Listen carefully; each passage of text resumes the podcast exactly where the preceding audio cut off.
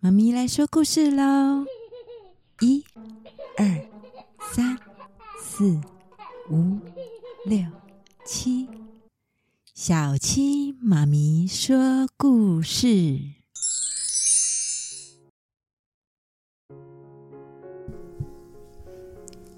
今天所要讲的故事是《小木偶奇遇记》。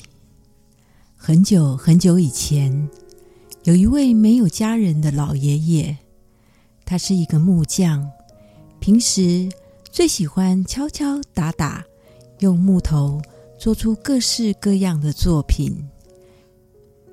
有一天，老爷爷精心制作了一个小木偶，他看着小木偶说：“真希望我也有一个这样的儿子。”老爷爷帮小木偶取名为皮诺丘。当天晚上，一位仙女出现在老爷爷的家。仙女告诉小木偶皮诺丘：“我能让你获得生命，你有可以变成人类男孩的机会，但是你必须证明自己可以通过。”勇敢、诚实和无私的考验，才能够成为人类。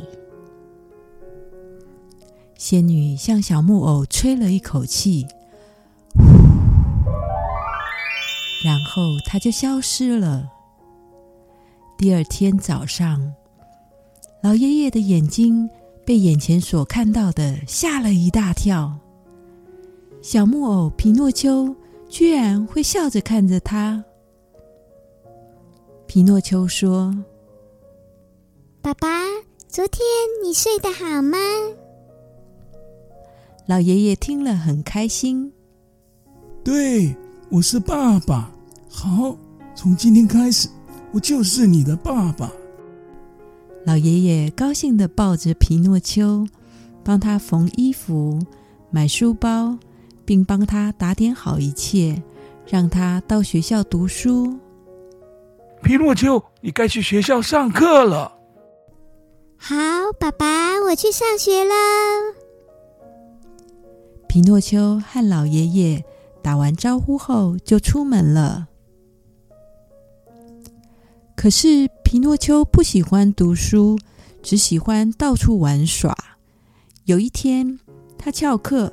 没有去学校，跑去看人偶剧，还很调皮地爬到舞台上。剧团的表演因为皮诺丘的干扰而变得乱七八糟。剧团老板很生气地把皮诺丘关进仓库里。当天晚上，仙女出现了。皮诺丘，你怎么被关起来了呢？我放学后在回家的路上遇到剧团老板，他把我抓起来关在这里。皮诺丘一说谎，鼻子马上就变很长很长。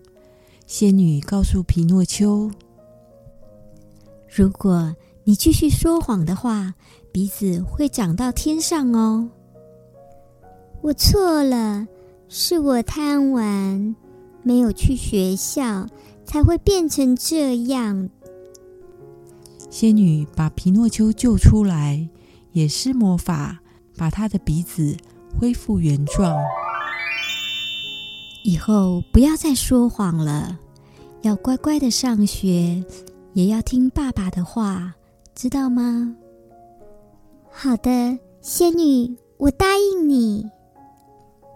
可是，才回到家里没多久，皮诺丘满脑子都想着玩乐的事，又在街上闲晃，没有去学校。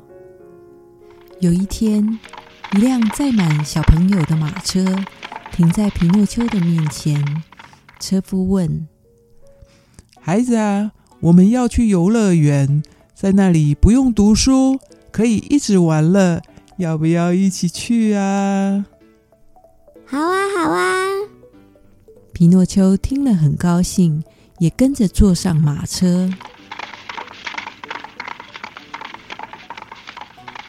皮诺丘一到游乐园，就和其他的孩子们开心的每天从早上一直玩到深夜。直到有一天，皮诺丘和其他的孩子们都被对方的模样吓到了。原来他们都被坏心的游乐园老板变成了驴子。皮诺丘和孩子们都哭了，但是他们还是被卖到马戏团。皮诺丘因为不会表演把戏，每天都被打。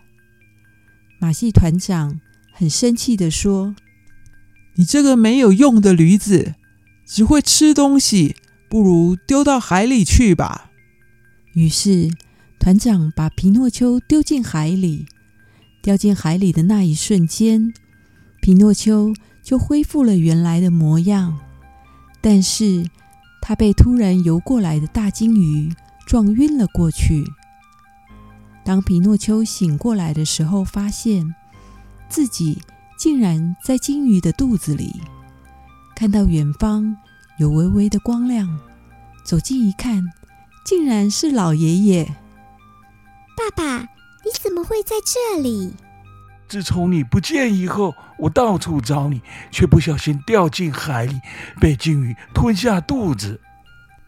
都是我自己太贪玩，才连累了你，爸爸，对不起。我们赶紧想办法从鲸鱼肚子里逃出去吧。皮诺丘开始在金鱼的肚子里点火。金鱼的肚子变热后，就开始咳嗽。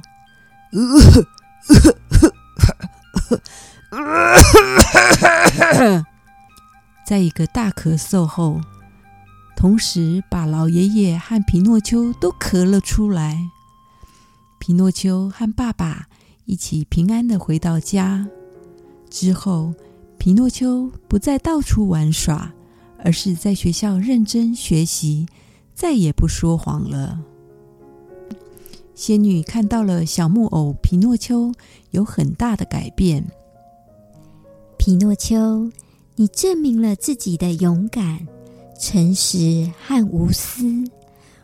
我把你变成真正的小男孩。谢谢你，仙女。以后我会更加懂事的。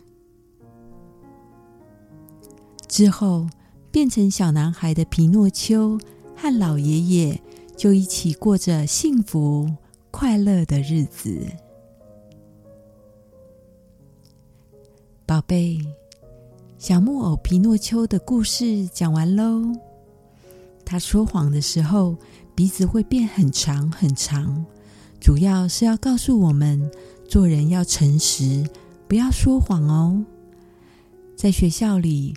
如果有遇到什么问题，可以跟老师，或者是回来家里的时候跟家人沟通，不可以四处玩，不去学校。如果有陌生人要带宝贝去玩，千万千万不要跟着走，会让家里人伤心哦。还好，故事里的小木偶有回到爸爸的身边，过着幸福的日子。睡吧，宝贝。明天又是充满希望、美好的一天。晚安了，宝贝。晚安。